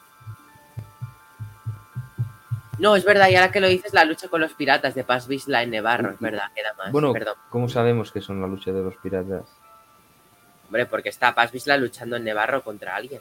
Es obvio que está contra los piratas. Por el Pues nos, nos falta la imagen de la plaza de Nevarro con los piratas y la conversación de Carson Teva. Todo lo demás del trailer ya lo hemos visto. ¿Quién es Carrison Teva? Carson Carson Teva, Teva. el, el piloto asiático que le da la, el Ah. emblema a Cara El de la, el de la barbita canosa. Ojalá vuelva a cara Dune. No va a Para, volver. no- para esta temporada no va a volver. No, Ya ya. Le han, hecho, le han hecho una referencia a ella y con eso ya les ha valido. ya lo liquidaron muy rápido esto. Una pena, Bueno. porque era un personajazo. Chicos, rescate mandaloriano, rescatan a este chico. Vemos la escalada que ya la hemos comentado antes, muy Y intensa. Ahí dos huérfanos nuevos, que yo no sé dónde van a sacar Beskar para hacer esos cascos. Me ha hecho gracia cuando Bocatan dice, traigo dos nuevos huérfanos. Y salen los bicharracos esos. ¿Os acordáis la teoría de Neil? ¿Cuál? De Grogu. La de IG-11, la que nadie me cree. Es Pues que eso no. va a pasar. Pues no, lo que va a pasar es que vamos a ver a Grogu montando un dinosaurio. montando un pajarraco de estos. Va a ser ¿Lo como ves montando con el rango. que manipulando un robot? Sí, Por sí, sí. cierto, los cascos de los Vamos a verle son muy feos. No, si hay más de uno que... Esa Omar, visi- e- ese visor no solo- doble no me gusta Omar. nada. No solo los cascos, las armaduras de los extras me parecen horribles, el 90%. Solo se Han, salvan un... han mezclado unos colores que es mejor no haber mezclado. No saben combinar, o sea, ves uno Un, un naranja, naran- verde, amarillo, azul, un blanco. nar- un naranja fluorescente asqueroso. Sí. Han abusado mucho del naranja y del verde. No, ¿sabes de qué han abusado, José? De que las ¿Qué? armaduras están hechas por fans y no por ellos. Y se nota un huevo. Bueno, hay que darle también esa felicidad a los fans, joder. Pero, Pero Jero, tío, que mínimo que para que vayan, buscar unas armaduras. vayan con el personaje de Sabine, pues lo, lo acepto, lo, lo doy por bueno. Pero, pero son marcas Vemos unas combinaciones horribles. Sabine siempre se ha marcado por tener unas armaduras muy coloridas y chulísimas, Sí, pero no todos pueden ser iguales. No todos Pero pueden bueno. ser, ¿saben? Pues así ha sido un poco interesante lo que hemos visto. Rescate, no sé qué, el hijo está bien. Paz la se la ha visto un poco. no, madre mía, no la, o sea, lo salva de Injarin y enseguida se lo quita de los brazos y vente, va, mi hijo mío. Es que es hijo mío. Dice, no, mejor no te acerques, es que es hijo mío. Digo, vamos a ver, si no va, ahí no va a estar. Es que, vamos, es que lo, lo- yo, vamos, lo sabía, yo lo sabía cualquiera, que no va a estar ahí. Coño, déjate de rollos. Pero bueno, también gracias a eso al final consiguen que salga el bicharraco y que, y que vomite al niño. Para que su. También te digo, el niño estaba ahí, no sé cómo no está desintegrado. Ya, no- ve- no- porque no lo estaba no os ha dado guardando para pena. las crías. ¿Nos ha dado pena al final que el bicharraco este muriera con ese pedazo de cocodrilo gigante? A mí por las crías, no por otra cosa. No, pero las crías ahora estarán bien, siendo domadas por mandalorianos. Es que al fin y al cabo esto es la Bueno. vida más fuerte. Pero una No, cosa, la, Yo nave de creo que se las van a comer. cabe de todo en esa nave tan Esa- pequeña. Que sí, hombre, que sí, que hay mucha hambruna en ese planeta. ¿Tú has visto que cultiven algo? Estos ahora se van a comer estos. Comen piedras. Bueno, no, escucha, comen piedras que realmente no son piedras, son cangrejos, joder. Si los de la isla, esto de la isla de los supervivientes, esta se mantienen a base de cangrejos y chirlas, porque no sé. Yo me imagino la armera de mariscadora. Es que la fragua, aunque tú no lo sepas, también, es- ella también echa cangrejos para cocinarlos con agua de mandalor. Tienen un regustillo muy bueno. Bueno, bueno, Oye, ya vamos a la escena final, si queréis. Ah, perdón, Juanma. pero antes del rescate, ¿por qué Paz Vizsla le dice a Bocatán, líder del grupo, tú tienes el honor de comer junto al No, líder, de la partida. Al líder de la partida. No le ha dicho, eres líder de la partida. Porque ella es la que ha tenido la iniciativa de ir a, a Porque rescatar como a está líder de la partida, le da ese honor. Y bueno, Bueno. para mí un placer eh, volver a verle la cara a Katie Sackhoff, que yo digo, joder, a partir de ahora no le volveré a ver la cara y ese pelazo que... Digo, ¿Y cómo le ha cambiado la expresión de la cara? No, Está como más seria. O sea, le arreglan la peluca y van y le ponen el casco. Es Ni- no hay presupuesto para tanto. Confórmate. No, no, pero Oye, cuando es- consiguen es tener el mía. igual que en animación, se lo tapan. Es que ¿Es sensación mía o ha salido hoy Bocatán cuando se quita el casco guapísimo? siempre sale guapo. Siempre, siempre. No, no, siempre no. Yo creo que siempre no. Siempre no. Pero cuando en la- en segunda pelo no tem- en- estaba en la guapísimo. segunda sí, pero en la segunda temporada no sale igual de guapa ni de coña. No, porque Por el el pelo. pelo. Cuando está por el pelo. Sí, con- seguramente sea por el pelo. Pero me ha parecido A ver, que cuando se quita el casco. como lo tiene en Reverse y en Clone Wars. No, José, digo el pelo de la segunda. Ya, ya, pero digo, segunda, no. se está en la línea. No, no, el pelo de esta temporada es mucho mejor. es mucho mejor. Hombre, sí, es mucho mejor, le- pero- le, le da un aspecto de, de- de estar más guapa. Sí, La, actriz, incluso y la verdad que me, ha parecido Han hecho buena, cambios a la buena. armadura también, Cambios de los que, eso ahora vamos a hablar en esa pero muy, escena. muy, muy pocos. em, que bueno, le hablan un poco. Vale, no me gusta que le dé. Bueno, lo he hablado con José antes. Que le deja la hombrera plateada. O sea, yo estaba hablando con José y le digo, oye, José, ¿tú crees que se la va a pintar? Porque es que creo que desentona un poco. Porque es como que lleva la hombrera de mando puesta en su armadura y la veo un poco rara. O sea, yo creo que se la va a pintar, porque si no. Yo creo Es que, lleva a los- pintar. Lle- Lleva los dos, las dos casas eh, puesta una en cada hombro. O sea, esto es como No, el Juego de Tronos. Al final, Ahora en la la casa. bueno, eh, Es el emblema general. una facción. Claro, dice, es nuestro emblema, lo puede usar cualquiera. Entonces por eso yo he dicho, ¿por qué no lo pinta acorde a su armadura? Los demás lo tienen pintado acorde a su A lo mejor pintar la armadura requiere que lo haga cada mandaloriano a su gusto. Tipo, ahora Bocatán que se la pinte. Como Sabine se lo pintaba ella misma. Sí, sí, sí. No, o sea, ya no me meto. Pero bueno, Ya luego está Mando, que es un soso, que es el único que la lleva de Vesca. pero la de mando mola porque brilla. Pero es verdad, es el único que la lleva de Vescar ahí simple. La lleva pulida, ¿eh? Sí. Sí, sí, sí. O sea, que mando por donde va, eh, crea envidias de muchos La mandalorianos. lleva- además, la lleva pulida a tope, ¿eh? O sea, Pero es que... No me digas que el 90% de los mandalorianos no se lo quedan mirando con envidia siempre que le ven. Yo creo que le miran con envidia por la, la libertad y la indi- individualidad que tiene. O sea, eh, porque, a ver, Mando es un tío que tiene ya no carácter, pero tiene, no sé, un aura que transmite mucha fortaleza. Pero ese aura no es, no es que sea realmente así como tal. Fija- fijaos que incluso llevando una, una coraza y llevando casco, lo que hablábamos muchas veces, que es que al final incluso podemos verle hasta los gestos, ¿no? Eh, y, creo que, tiene mucha personalidad y, y tiene mucha, no sé, mucha pureza, mucha fuerza. Y yo creo que es algo que le miran, pues, quizá no con recelo ni con envidia, o sí, o quizás una mezcla de, de envidia y, ad- y admiración. Sí, sí. Pero también se Mm. ve al principio del capítulo, ¿eh? Es que Mando tiene ya su porte que tú dices, ole, ole ese porte. Sí. Y Ten vemos eso, ¿no? Que sido la armera, después de Boba Fett. Bo-Katan, em, vemos que ya por fin le dice a alguien que ha visto un mitosaurio. ¿Qué opináis de eso? Aunque la armera no se lo crea. Eh, Que la armera se lo, ha, se lo ha tomado como si fuera una cosa más poética o, o más Sí. de sentimiento, no de que lo haya visto real. O sea, la armera, cuando Bocatan le ha dicho que ha visto el mitosaurio, no se lo ha acabado de creer y lo ha, lo ha, lo ha dejado así eh, eh, mucho Como en el aire, como, antes, como si, la armera como si no se ha tuviera pensado trascendencia. La armera se ha pensado que Bo-Katan se ha fumado un porro en Mandalor. Es lo que me ha dicho.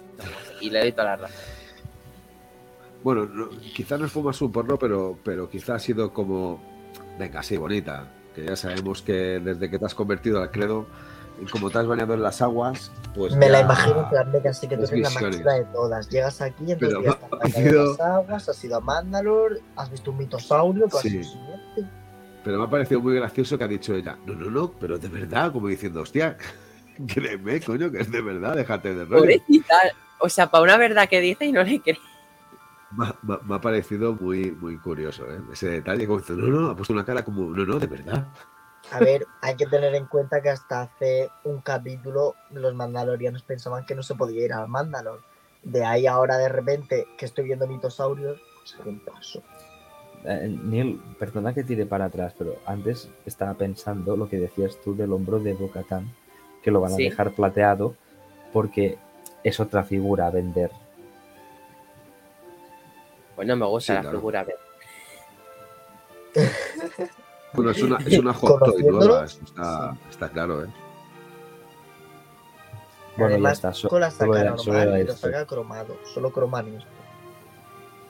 So- solo era esto, ya está. Que me ha venido. Que lo he pensado cuando lo he visto también. Pero bueno. Eh, después, bueno, acaba el capítulo ahí con Bo-Katan mirando fijamente el, mitosaurio. Es como que le ha marcado mucho. Está muy convertida ya, ¿eh? La. A ver, es que eh, ah, no deja de ser un ser mitológico, ¿no? Que un ser, aunque ellos, crezca- ellos crean que, bueno, que ha existido, pero se ha convertido en una mitología y es su propia mitología. No es que sea como un dios para ellos, pero sí es un referente para ellos, es una imagen con la cual se representan. Entonces yo creo que ninguno de ellos tiene quizá el pensamiento de incluso de que puedan verle, si no es a través de un misticismo extremo, ¿no? Y yo creo que es como se la ha tomado la armera. Como decía John Mark. O has bajado a las aguas de Mandalor, has. Las Ha señalado todo que hace que la gente vea. Es que cuando yo he re- he revisionado el episodio, he vuelto a escuchar esta conversación y he pensado más que se refería a que en sus tiempos de, de Mandalore, cuando ella estaba, está, vivía en el planeta, había visto, yo qué sé, a, a- a- a uno real, pero en huesos o algo así, ¿sabes? No a la criatura viva tal y como la vio el otro día. Es de una forma de que tanto una expresarse como la otra, pues pensando a ver qué me está contando, que no se han acabado de entender lo que se quería decir, Mm, lo que quería decirse. Ya te entiendo. Sí, pero, pero al fin y al cabo es una escena, yo, yo creo que muy interesante, porque quizá nos marque un camino diferente para el tema de Bocatán. Ahora veremos a ver qué capacidad tiene Bocatán para convencer no solamente a la armera, sino al resto de, de mandalorianos de que realmente ha visto un mitosaurio. Un mitosaurio. Eh. Boca Tan- Ah, perdón, perdón. Pensaba que había sacado. José ya iba a atacar. Mm. Mm. ¿Hablo o habla? Bueno, habla, habla, habla. habla.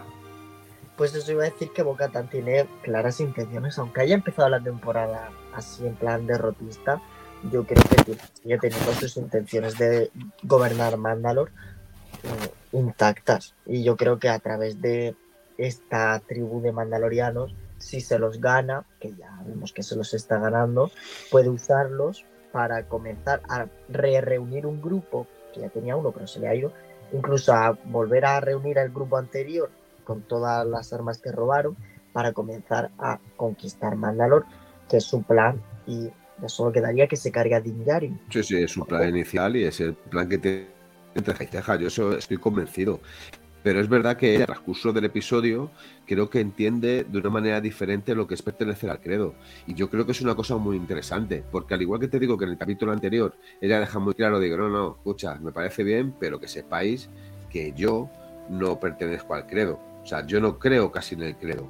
Y sin embargo, yo creo que la, la unión que les ha visto tener al pueblo mandaloriano en ese ámbito le ha hecho incluso plantearse si el credo no tiene una razón de ser que, que puede incluso encajar con ella misma. Es más, yo creo que no le hubiese importado eh, en otros momentos a ella quitarse el casco a la hora de cenar, por lo cual, bueno, pues hubiese sido una proscrita igualmente. Lo que pasa es que tenía que haberse ido. Eh, y sin embargo ha decidido no hacerlo por intenciones personales para que le ayuden a recuperar eh, todo el Que es pueblo lo de que yo Mandalor. creo. Bueno, puede ser, yo sé lo que decía en el capítulo anterior, pero en este capítulo, sin embargo, el, el gesto ha sido diferente. Ha sido de, no sé, de incluso de poder llegar a entender del significado del credo. Se te escucha lejos, Nin. Se te escucha muy lejos, Neil. Sí, sí. No, se te escucha muy mal, Neil. No puedo. Uno flojo. Hola. Ahora, Ahora. ahora, ahora sí, ahora sí, ahora sí. Bueno, pues eso, que, que- que se la nota como más interesada, ¿no? Como, oye, chicos, ¿cómo coméis vosotros? Que quiero ser una más de vosotros, ¿no? Se la ve como más implicada. Sí, es, es como si tuviese ahora esa sensación o ese sentimiento de poder pertenecer a, a, a, bueno, pues a ellos, ¿sabes? A- Al credo. el, el- el creer que el credo es un camino. Porque ella incluso hay en, en- en dos ocasiones en el capítulo que dice eso de este es el camino, también lo dice. Entonces, bueno, pues yo creo que hay un cambio de manera sustancial en base a su comportamiento en referente a, a lo que son los mandalorianos. Y, y eso es algo que me hace cambiar de opinión a la hora de poder pensar qué es lo que va a pasar en un futuro. En el anterior capítulo pensaba que era solamente interés.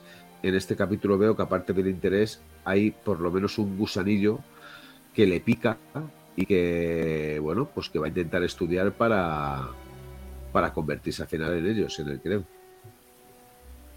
Sí. Eh, voy a aprovechar, chicos, para si queréis que ya hemos hablado ya del capítulo, si queréis ir haciendo ya la ronda de despedidas. ¿De acuerdo? Así que si queréis empezar así un poco conclusión, despedida y ya despedimos el podcast. Y volvemos la semana que viene a tope. Recordar, recordar que tenéis un podcast de Bad Batch ya publicado ayer. Así que por favor, chicos, darle caña y escucharlo. Eh, el último creo que ha sido- like y corazoncitos. esas cosas, sí. Eh, Jero, creo, que ha sido el último, Sí, otra vez como empiezas ahora. Bueno, venga, de manera muy rápida. Eh, como siempre, agradeceros a todos el que hayáis compartido espacio conmigo y yo con vosotros. En especial a Joan Mar, que hacía ya algunas semanas que no le veía y ha sido todo un placer volver a encontrarnos y que nos vemos en breve. Eh, y que nos daremos un, gran abrazo y compartiremos una experiencia de puta madre. Es, de eso no me cabe ninguna duda.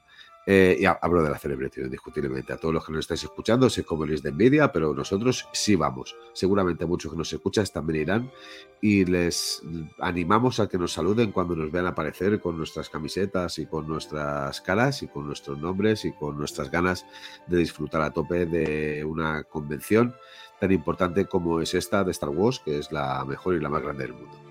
Eh, dicho todo esto, también agradecer, aunque no hayan venido, tanto a mi hermano Roger, a mi gran amigo Jordi, Puti Jordi, y a Butoni, que estoy deseando compartir espacio también y que venga, y por lo menos de manera virtual, darle un beso muy grande. A él y a Prince. Eh, esta coña es una cosa que solo entendemos él y yo. Eh, por lo demás, me encanta Mandalorian. Es, una serie que, como he dicho siempre, nos, nos cada vez nos avanza mucho más en el camino de, este sentimiento de amar al universo de Star Wars. Eh, aunque nos hagan capítulos como este, en los cuales te meten muchas cosas un poquito de rellenos o, que no son tan trascendentales o que no tienen tanta información como deberían, creo que son capítulos que son dignos de ver y que todos y cada uno de ellos tienen partes muy positivas que yo solo puedo decir que me he enamorado de Fabro, me he enamorado de Filoni, que todo lo que hagan a partir de ahora, incluso antes, tienen mi beneplácito y, tienen mi visionado eh, seguro, aunque luego pueda criticarles o no, como la serie, por ejemplo, de Bad Batch. Yo el año pasado fui un poco hater, este año estoy siendo menos, aunque ya lo sé que lo son hater por mí. Así que nada, lo dicho, que muchas gracias y que espero que nos volvamos a escuchar en breve, porque al final este es el camino. Bueno, otro capítulo, otro día más en este camino al, voy a decir al final de la temporada, pero bueno, vamos por la mitad, todavía no lo enfoquemos como al final, que queda mucho recorrido, poco, pero mucho, espero que, que hagan capítulos más largos, porque si sí, si no de media hora, yo me indigno, no puede ser muy cortos. Bueno, a dos semanas de la celebración y de que nos podamos ver en persona, que no pude estar en la Estarraco con todos vosotros, eh, lo eché mucho de menos aprovechando que estaba Mar para decirlo. Eh, ver su exposición de fotos y ver el podcast. Bueno, otra vez lo recuerdo que lo pasé muy mal aquí, en Murcia. Sí, Murcia existe, doy fe que estoy aquí, ¿vale? Bueno, em, un placer estar aquí otro día más con Jero, Nil, con Nil no, que me silencio muchas veces. Hoy de momento no me ha silenciado. Pero bueno, siempre lo hace. Y con Mar, por supuesto. Y un saludo a todos los que nos veis desde casa y nos aguantáis. bueno, seguro que sí. Muchas gracias, adiós. Neil, ¿me cortas ya hablando es que me gusta hablar para que me cortes? Que un podcast sin que me silencie no tiene gracia.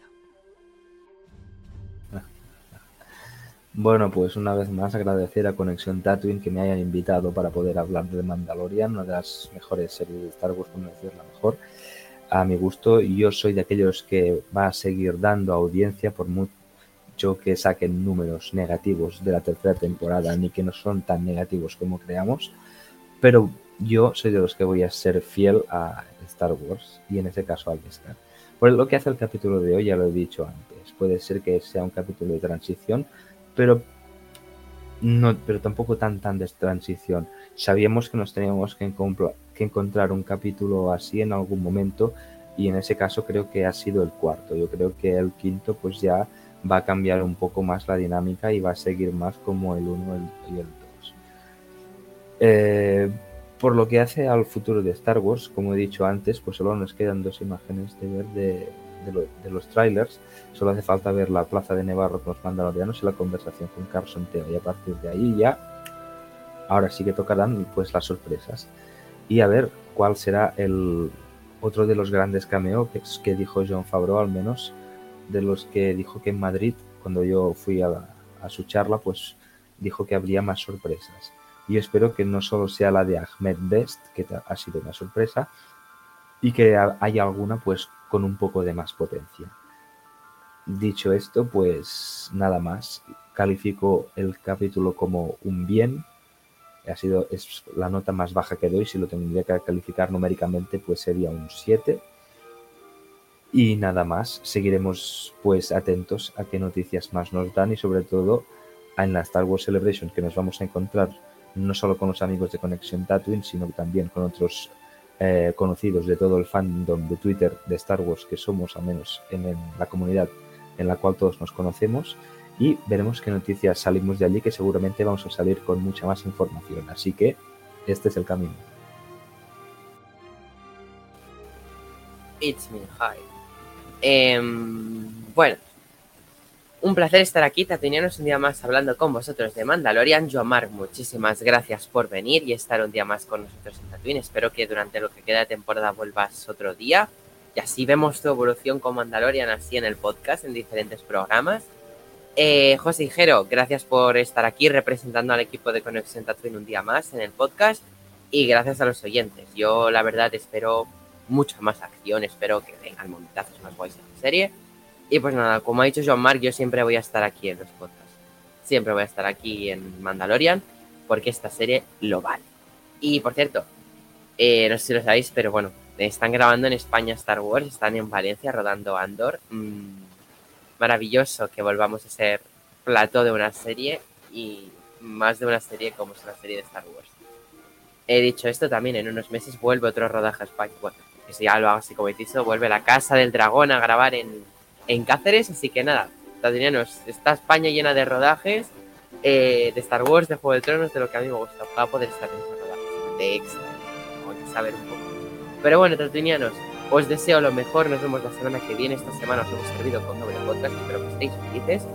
Y pues nada, ya sabéis, recomendarnos a toda la gente que queráis para que nos escuche y a darlo todo. Muchos besos.